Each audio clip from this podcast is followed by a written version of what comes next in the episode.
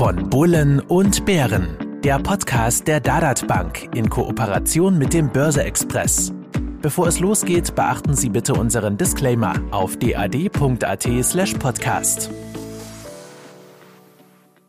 Risikohinweis. Die Inhalte dienen ausschließlich der allgemeinen Information, sind ohne Gewähr keine Empfehlung zum Kauf oder Verkauf bestimmter Finanzinstrumente.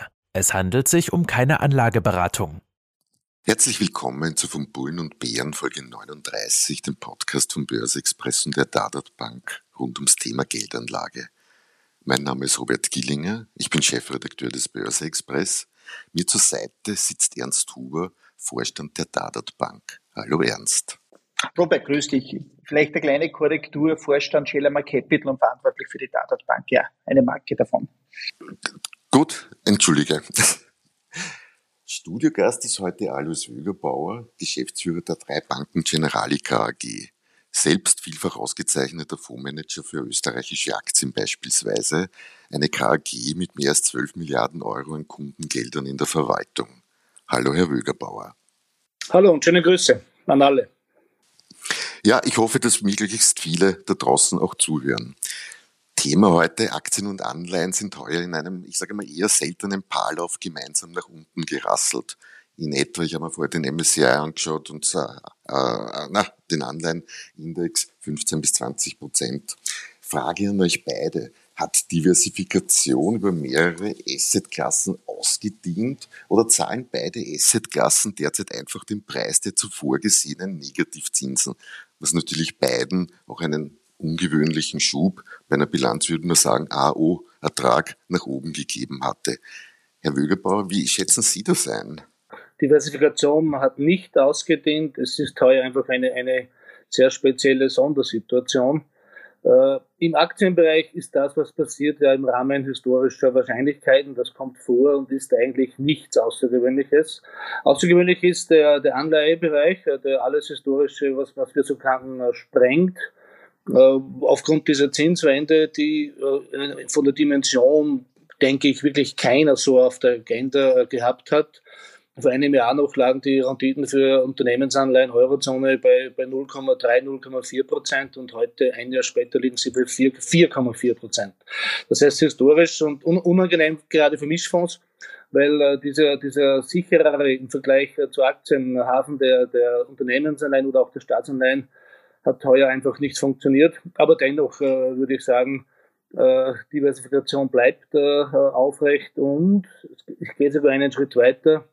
Äh, diese, diese typischen 60-40er Portfolios, sprich 60% Bonds und 40% Aktien, die wurden ja schon totgeschrieben äh, und äh, das feiert ein, ein großes Comeback aus meiner Sicht. Mhm. Ernst, Diversifikation bleibt ein Thema oder ist das für dich zu Tode? Ja, ich meine, beendet? Also ich würde sagen, ich schließe mir da ziemlich der Meinung von Herrn Wögerbauer an. Vielleicht kann man ein bisschen sagen, sie hatte vielleicht ausgedient, vor allem durch dieses Null- oder Minuszinsniveau, äh, wo es nicht mehr sehr lukrativ auch in Bonds, in Anleihen äh, zu investieren. Wir sagen eh immer, das war ein, ein zinsloses Risiko am Ende des Tages, aber durch diese äh, neue Konstellation, durch diesen Zinsanstieg, glaube ich, ist das Thema wieder spruchreich und, und auch wieder spannender. Im heutigen Jahr, glaube ich, war es ja ziemlich gleich, in was man investiert gehabt hat, ob das Aktien waren oder Bonds. Man hat überall die gleiche äh, Performance in etwa gesehen. Natürlich der Bond- oder Anleiheanleger ist eher der konservativere und dem schmerzt es natürlich sehr, weil mit so einem starken Rückgang hat der konservative Investor sicher nicht gerechnet. Mhm. Herr Wögerbauer feiert ein Comeback, haben Sie vorher gesagt. 60-40 Portfolio zum Beispiel wurde mit den Zinserhöhungen Tina begraben. Der ist keine, da ist keine Alternative zum Aktienmarkt. Gibt es dieses Thema noch? Und weil wir auch bei Zinserhöhungen waren. Ich habe ja jahrelang gehört, dass wir uns vor allem in Europa so etwas gar nicht leisten können. Grund wegen der hohen Verschuldung, auch der Staaten. Jetzt wird mit der Eurozone bereits mit einem Zinsniveau, Leitzinsniveau von etwa 3,0 Prozent gerechnet. Haben wir plötzlich auch kein Verschuldungsproblem mehr? Na, zur ersten Frage, ähm, Tina, äh, gibt es keine Alternativen? Ja, diese These, die wir, muss man auch ehrlich bleiben, die wir alle gemeinsam auch immer wieder vertreten haben, äh, die hat ausgedient. Es gibt eine Alternative. Äh, denn wenn ich heute äh, ein, eine neue Strategie starte, Anleihen, klassisch bleiben wir bei Unternehmensanleihen, Eurozone, fünf Jahre Laufzeit und dann kriege ich heute eine Rendite von, von 4,3, 4,4 Prozent. Und das ist eine Alternative und das ist auch der Hauptgrund, warum die Aktienmärkte vorerst nicht auf die Füße kommen, weil letztendlich äh, es wieder Möglichkeiten äh, gibt und daher, äh, glaube ich, hat dieser Spruch ausgedient. Zur zweiten Frage, können wir uns das leisten? Äh, ich denke schon aus, aus äh, zwei, drei Gründen. Äh, zum einen, bis sich höhere Staatsanleihezinsen wieder durch quasi fressen in die Finanzierungsstruktur eines Staates, dauert es ja schon Jahre. Die Staaten haben sich jetzt zehn Jahre sehr, sehr günstig refinanzieren können.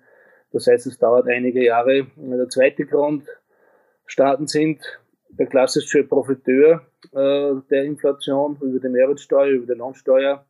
In Österreich gibt es hier äh, seriöse Berechnungen, dass die Mehreinnahmen des Staates irgendwo bei, bei so 6 Milliarden pro Jahr derzeit liegen könnten. Und äh, eines geht auch hinunter, äh, die, die klassische Rechnung, die man anstellt, ist ja immer Staatsverschuldung in Relation zur Wirtschaftsleistung. Und diese Wirtschaftsleistung wird ja nominell äh, berechnet, äh, sprich inklusive Inflation. Und äh, daher bleibt auch diese Kennzahl relativ gleich, äh, obwohl die Schulden äh, äh, steigen werden. Mhm. Also aus diesem Thema sehen Sie kein Problem weil Sie auch das Stichwort Inflation gerade angesprochen haben, was die meisten Zuhörerinnen tagtäglich begleitet, sowohl medial als auch beim Einkauf. Sollte der Höhepunkt bald hinter uns liegen? Oder Sie haben ja gerade gesagt, die Staaten sind eigentlich Profiteure davon. Haben die ja wahrscheinlich gar nicht so viel Interesse dran. Aber sehen Sie den Höhepunkt schon bald erreicht? Das ist die Kernfrage, die man, die man sich täglich stellt, die auch sehr, sehr schwer zu beantworten ist. Da haben sich auch äh, von den Notenbanken bis auch äh, wir als Industrie in den letzten äh, Quartalen auch immer wieder etwas meinungsmäßig anpassen müssen. Ich glaube, der Höhepunkt liegt noch vor uns, wird, wird aus unserer Sicht sein im, im Q1 2023. Aber die, die Richtung stimmt. Wenn, wenn, man sich anschaut, der Ölpreis steht mittlerweile tiefer als zu Beginn des Russland-Ukraine-Konfliktes. Äh, die äh, Gaspreise sind hoch, aber doch deutlich unter den Höchstständen. Äh, Industriemetalle sind um 30, 40 Prozent von der Spitze weggefallen. Die Lieferketten beginnen sich langsam zu entspannen.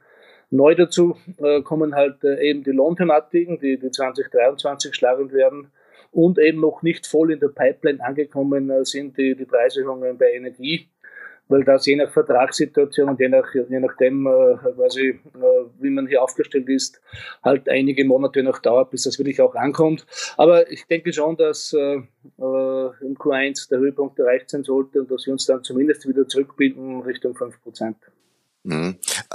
Richtung 5 Prozent, wie weit glauben Sie denn, aber das ist der Höhepunkt von uns entfernt. Jetzt haben wir ungefähr, sagen wir 10 Prozent, aber unter 15 werden wir schon bleiben, nehme ich an, oder? Davon, davon gehe ich aus, aber es gibt auch immer wieder diese, diese geopolitische Komponente, die, die, die keiner kennt, aber davon würde ich schon ausgehen, ja.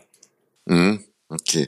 Wenn im Q1 Inflationshöhepunkt erreicht ist, müssten dann ja auch schon langsam die Zinserhöhungen ihr Ende finden. Ist das ein, ich sage mal, eine dumme Meinung? Ist das eine reine Hoffnung oder ist das dann zu auch erwarten? Ja, das ist, das ist äh, zu erwarten. Also jetzt geht der Markt davon aus, dass äh, die, die US-Fed, wobei heute kam auch wieder eine Inflationszahl, die wieder höher war als erwartet und damit gibt es auch wieder negative Marktreaktionen. Aber der Marktkonsens äh, geht davon aus, dass, dass die US-Fed das durchziehen wird bis in den April, Mai nächsten Jahres hinein. Und das sollte dann die, die Plateauphase sein. Ob es dann eine Plateauphase ist oder ob bereits äh, Reduktionen äh, kommen, sei dahingestellt. Aber dieser Zinshöhepunkt bei den Leitzinsen wird, wird irgendwo erwartet äh, für, für April kommenden Jahres. Das ist momentan das ist keine Meinung von mir jetzt persönlich, sondern ist einfach der gepreiste Marktkonsens. Mhm. Okay. Ernst, reagieren bei euch die Anleger schon auf diesen zu erwartenden Inflationshöhepunkt? In irgendeiner Form und Weise sieht man, dass wieder verstärkt eingestiegen wird, wird man unter Anführungszeichen ag aggressiver ist jetzt ein dummes Wort, ich sag mal, geht man wieder mehr in riskantere Assets auch schon wieder hinein oder ist es sehr von Vorsicht immer noch geprägt im echten Anlageverhalten? Ja, also ich würde ich würd eher das, das Letztere äh, meinen. Äh, es ist eher noch sehr stark von Vorsicht geprägt. Die, die Leute oder die Anleger warten noch zu, sind noch stark verunsichert.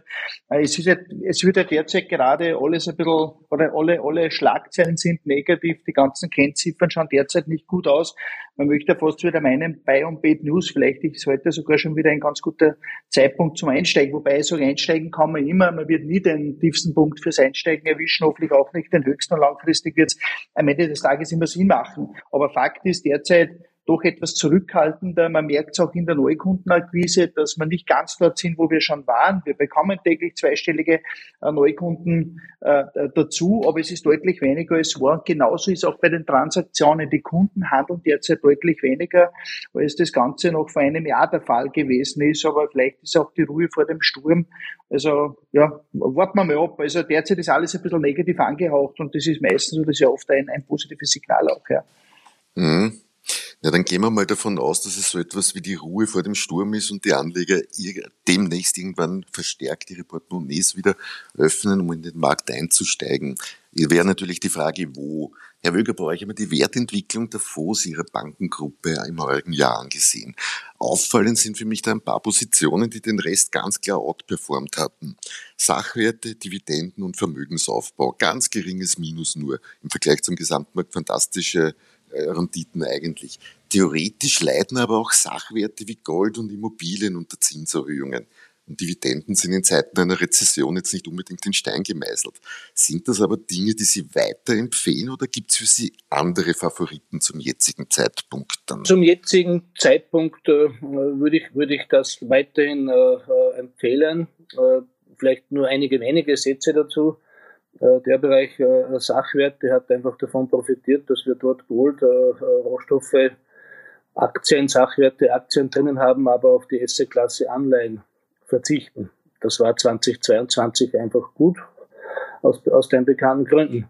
Und im Bereich äh, Dividenden äh, ist, ist das auch so, dass, dass äh, diese Dividendenmodelle in der Regel ein Übergewicht in defensiven Branchen haben und nicht äh, in, in zyklischen Unternehmen. Und das war auch 2022 richtig. Das wird ein anderes Jahr lang wieder anders sein, äh, aber, aber beide Dinge äh, bleiben aufrecht. Ich glaube, eine defensive Aktienstrategie ist weiterhin angesagt und auch im Bereich Sachwerte denke ich hier zu sagen, ich habe stark, starke Investments in, in in substanzstarke Titel mit, mit, mit Preissetzungsmacht macht Sinn. Gold hat im Prinzip enttäuscht, äh, wenn man es wenn man's ehrlich äh, betrachtet, enttäuscht. Das geben die Goldbullen immer recht ungern zu. Aber wenn man, wenn ich vor zwei Jahren äh, gefragt worden wäre, wir haben 10% Inflation und, und äh, wir haben einen Krieg in Europa, wo steht Gold, hätte ich gesagt, eher 3000 und nicht die jetzigen Niveaus. Aber, und das noch vielleicht kurz abzuschließen, äh, in Euro war es dann eh wieder okay. Weil letztendlich äh, der, der Euro-Anstieg, der Dollar-Anstieg im Vergleich zum Euro 2022 irgendwo bei 15, 16 Prozent liegt und damit ist man mit, mit Gold äh, in Euro im Plus. Aber es ist halt so nach dem Motto right for the wrong reasons. Also anlügen darf man sich nicht. Also wenn man, wenn Gold nur dann funktioniert, weil, weil der Dollar steigt, dann hat die Gold-These auch noch für sich nicht funktioniert. Dennoch äh, Performance-Beitrag positiv und damit okay. Mhm.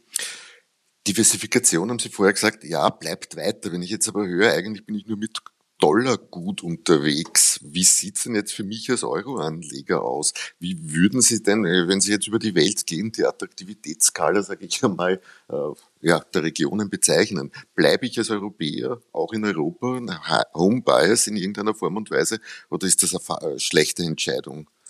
Es ist wie immer alles eine Frage der Dimension. Ein, ein ein gewisser Home-Bias äh, ist emotional verständlich, äh, nicht weil man äh, die Heimat unbedingt so bevorzugt. Das liegt, glaube ich, einfach eher daran, äh, weil man hier einfach äh, für sich selber das Gefühl hat, näher am Inflationsfluss zu sein, als wenn ich etwas in Asien, Japan oder, oder, oder in, den USA kaufe.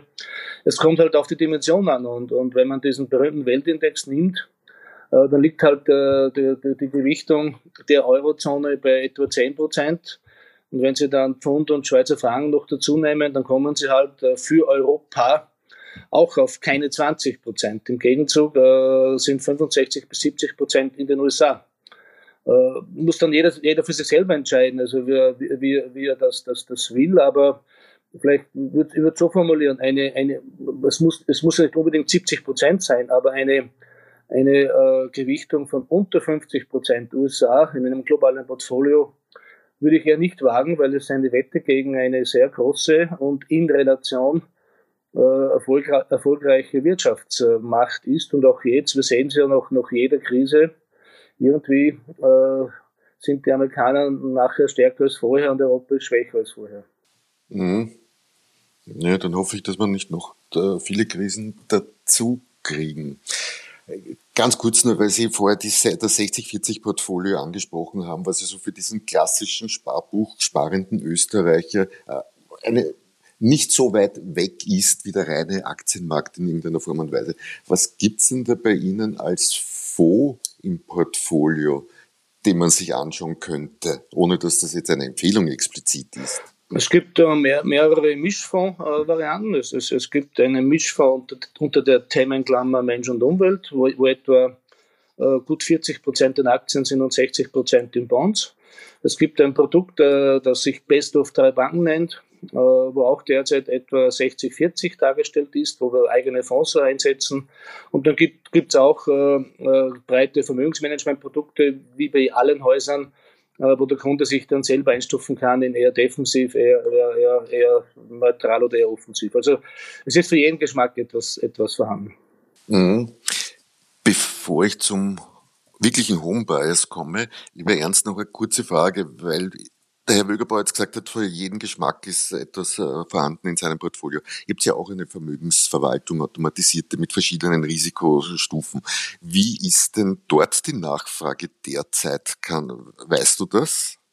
Ja, natürlich. Also die Nachfrage ist nach wie vor gut, aber auch etwas reduziert, wenn man es mit vor einem Jahr vergleicht. Aber nichtsdestotrotz kommen de facto also äh, im, im Schnitt ein, zwei äh, Kunden täglich dazu. Also es funktioniert weiterhin aber auch hier ein bisschen gebremst, als das Ganze vor einem Jahr ausgeschaut hat. Ja. Mhm. Aber nehmen die, die Anlegerinnen da eher konservativere Varianten oder bleiben sie voll drauf? Nein, also, nein, also die, die, die Masse passiert immer mit 80 oder 100, mit bis zu 80 oder bis zu 100 Prozent in Aktien. Das sind die, die deutlich die Überhand haben. Also eher die, die wachstumsorientierteren oder aktienlastigeren Varianten werden hier ausgewählt von unseren Kunden. Mhm. Okay. Stichwort Homebuyers, bei dem wir vorher waren. Bei der Dadat gibt es dann neue Favoriten, sage ich mal, der Anleger in Richtung Wiener Börse? Oder ist es das alte Lied, unter Anführungszeichen, die großen ATX5? Also die, die, die großen ATX5, ich glaube, das ist unverändert, äh, ob das heute eine, eine First ist, ob das eine OMV ist, also wirklich immer im Großen und Ganzen die Top 5, was aber schon spannend ist, vor einigen Monaten oder noch, ja, vor einigen Monaten war ganz stark äh, zum Teil die amerikanischen Tech-Aktien, die am meisten gehandelt wurden, äh, und, und die, was halt österreichischen äh, Top-Aktien oder größeren Aktiengesellschaften sind irgendwann an sechster, siebter oder zehnter Stelle gekommen. Das hat sich jetzt wieder ein bisschen gedreht. Also hier spielt jetzt äh, der österreichische Markt wieder eine gewichtigere Rolle bei unseren Anlegern. Mhm. Herr Wögerbauer, Sie sind gerade für österreichische Aktien immer wieder ausgezeichnet worden als einer der besten, also als der beste Fondsmanager zu dem Zeitpunkt. Wie beurteilen Sie denn derzeit den österreichischen Markt? Und ja. Relativ kompliziert derzeit. Äh, muss, muss, muss man trennen. Der Markt an sich ist uh, unglaublich günstig. Also wir haben derzeit uh, ein, ein KGV auf Basis der Gewinnerwartungen für die kommenden zwölf Monate von, von, von unter 6, 5,5 äh, oder so, gab es in meinen Aufzeichnungen bis dato noch nie. Äh, aber es ist ein bisschen auch mit Vorsicht zu genießen, weil natürlich äh, auch die Gewinnperspektiven nicht ganz klar sind.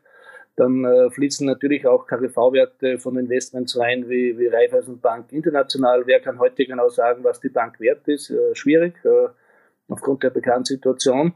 Und der zweite Grund ist, äh, äh, etwa 75 Prozent der Umsätze an der Wiener Börse kommen von Auslandsinvestoren äh, und die sind einfach nicht da. Ich sage immer zynisch, wenn Amerikaner sind völlig weg und wenn sie in Europa noch da sind, dann sind sie short.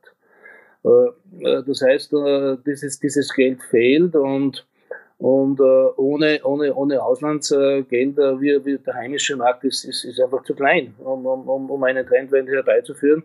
Und in diesem Dilemma stecken wir. Das heißt, äh, es ist äh, derzeit einfach äh, sehr billig, was nicht heißt, dass es morgen steigen muss. Äh, für Strategen ein schönes Umfeld, wo man sich äh, ja, in hohe äh, Positionen, auf, auf, äh, in Positionen reinkaufen kann äh, taktisch kurzfristig äh, schwer zu sagen. Auch nur, ich meine es durchaus, durchaus ernst, äh, auch, auch wenn es zynisch klingt, aber die Gegenthese ist halt, sobald sich irgendwas entspannt, äh, sprich die Inflationsseite, die Geopolitik, hat, hat Österreich auch das größte Aufholpotenzial wie immer. Und äh, zynischerweise sage ich auch bei uns immer im Haus, äh, Uh, unser Österreich-Fonds ist im Ranking uh, der, der, der Aktienfonds, im Kalenderjahr-Ranking der Aktienfonds entweder ganz oben oder ganz unten. Er ist nie in der Mitte, äh, weil Österreich nie normal ist. Äh, letztes Jahr hatten wir eine schöne Performance Plus, heuer sind wir wieder am unteren Ende. Hat, hat aber nichts mit unserem Fonds zu tun, sondern einfach mit dem Markt. Und insofern billig, aber ich glaube nicht, dass, dass wir diese Unterbewertung in den kommenden Wochen aufholen können. Mhm. Positionen reinkaufen, haben Sie vorher gesagt. Welche Positionen könnten Sie sich denn vorstellen, dass attraktiv sein könnten? Ja, bei Einzelwerten bin ich aus Compliance-Gründen immer, immer recht zurückhaltend. Also ich, ich, ich kann nur sagen, was, was, was die momentanen Übergewichtungen sind oder was Unternehmen sind, die aus meiner Sicht äh, sehr, sehr gut äh, durch die momentane Phase durchkommen, zeigen auch alle Zahlen, die öffentlich sind. Äh, namentlich würde ich anführen eine Meier-Mellenhof, eine Andritz, eine Wienerberger, die, die alle bei dem nicht ganz einfachen Umfeld aus meiner Sicht ausgezeichnet reüssieren und die halt wirklich diesen Österreich-Abschlag haben, äh, der, der, der sich irgendwann wieder auflösen wird.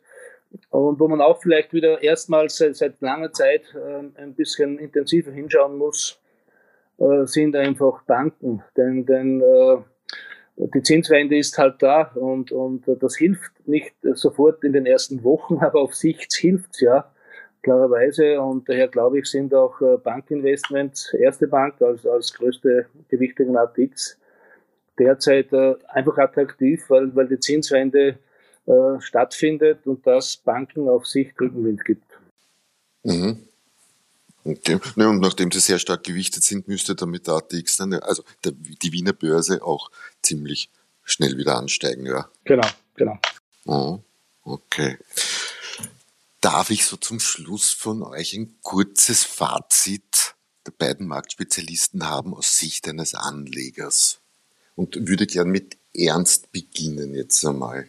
Ich glaube, der größere Marktspezialist äh, ist der Herr Wügerbauer als, als ich wahrscheinlich. Beschäftigt sich noch sehr viel intensiver als ich. Naja, darum hole ich ihn ja am Schluss okay. ran. Ja, also ich, ich bin sowieso, Robert, du kennst mich sehr lange. Ich bin einer, der immer investiert ist, der auch nie aussteigt und auch nicht nervös wird, wenn es einmal ein bisschen nach unten geht. Ich äh, kann mich ganz gut erinnern aus diversen Gesprächen vor sechs, neun Monaten, dass sehr viele Menschen gesagt haben, es wäre doch ganz gut, wenn es einmal korrigiert. Jetzt ist mir alles zu teuer.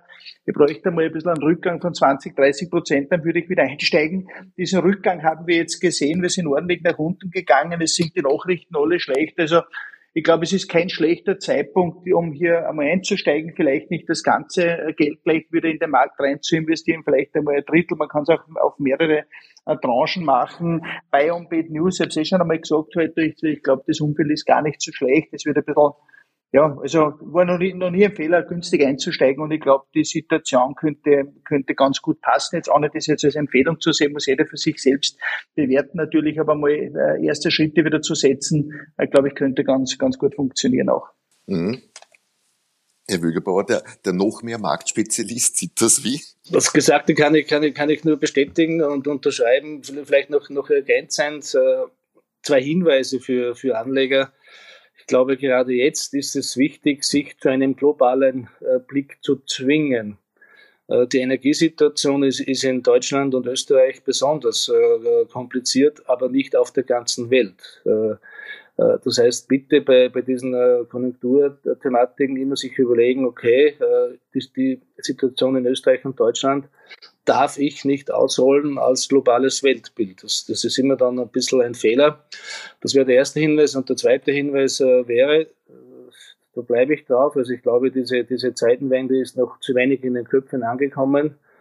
Anleihen sind zurück in, in allen Spezialitäten. Wenn, wenn ich jetzt sage, äh, Unternehmensanleihen, Investmentgrade Euro äh, 4,3, 4,4 Prozent, dann ist das ja die defensive Variante. Wenn Sie, wenn Sie dann die Zeit und Lust haben oder auch den Partner in der Bank, äh, der das für Sie macht, und Sie bewe bewegen sich äh, Richtung äh, Hochzinsanleihen, Richtung Hybridanleihen und diese Thematik, die sehr speziell ist, äh, aber dort, dort haben Sie derzeit Renditen von, von, von 7, 8 Prozent. Natürlich nicht geschenkt, aber geschenkt ist am Aktienmarkt ja auch nichts. Das heißt, äh, äh, insofern würde, würde ich sagen, die Zeit hat sich verändert und in den Köpfen ist, ist noch nicht ganz angekommen, dass mit Anleihen diverse Risikostufen eine ESI-Klasse zurück ist. Vielleicht, wenn ich noch ergänzen darf, ich glaube, es ist auch wichtiger, denn eher sich jetzt wieder Gedanken zu machen, die Geldentwertung, das Ersparten auf ein Sparkonto ist, ist immens, die, der Kaufkraftverlust. Äh, wenn man, wenn man diese 10% jetzt heranziehen würden, da wird, weiß ich in 10 Jahren aus 100.000 Euro 25, 30.000 haben wir das noch gar nicht ausgerechnet, aber der Kaufkraftverlust ist immens, äh, die Inflation wird hoch bleiben hoffentlich nicht bei 10 Prozent, aber wie der Herr Winkelbauer gemeint hat, wieder zurück auf 5, ja, ist immer noch sehr viel. Und darum glaube ich schon, dass es wichtiger denn je ist, hier wirklich breit zu diversifizieren, sich gut aufzustellen und vor allem auch im Aktienmarkt präsent zu sein. Gute Unternehmungen werden die Inflation mitnehmen, die Preise wird an, an, an den Endkonsumenten weitergegeben und eigentlich muss hier die Inflation abgefedert werden. Mhm. Damit möchte ich für heute enden und bedanke mich bei den Studiogästen fürs Hiersein. Ich hoffe, für euch da draußen war Interessantes dabei und freue mich, wenn ihr zur nächsten Folge von Bullen und Bären wieder einschaltet. Verabschiede mich von Ernst Huber von der Dadat Bank. Ebenfalls einen schönen Tag noch. Danke sehr. Und speziell bei unserem Expertengast Alois Wögerbauer, der uns seinen Blick auf die Märkte mitbrachte und der mit Sachwerten weiter gut leben kann. Und auch wieder bei Anleihen relativ attraktive Renditen sieht, aber mehr Welt in den Homebuyers bringen würde. All das waren keine Kaufempfehlungen, nur Möglichkeiten, sein Geld von der anhaltend negativen Realverzinsung auch im Sparbuch zu schützen. Ein herzliches Ciao nach euch da draußen.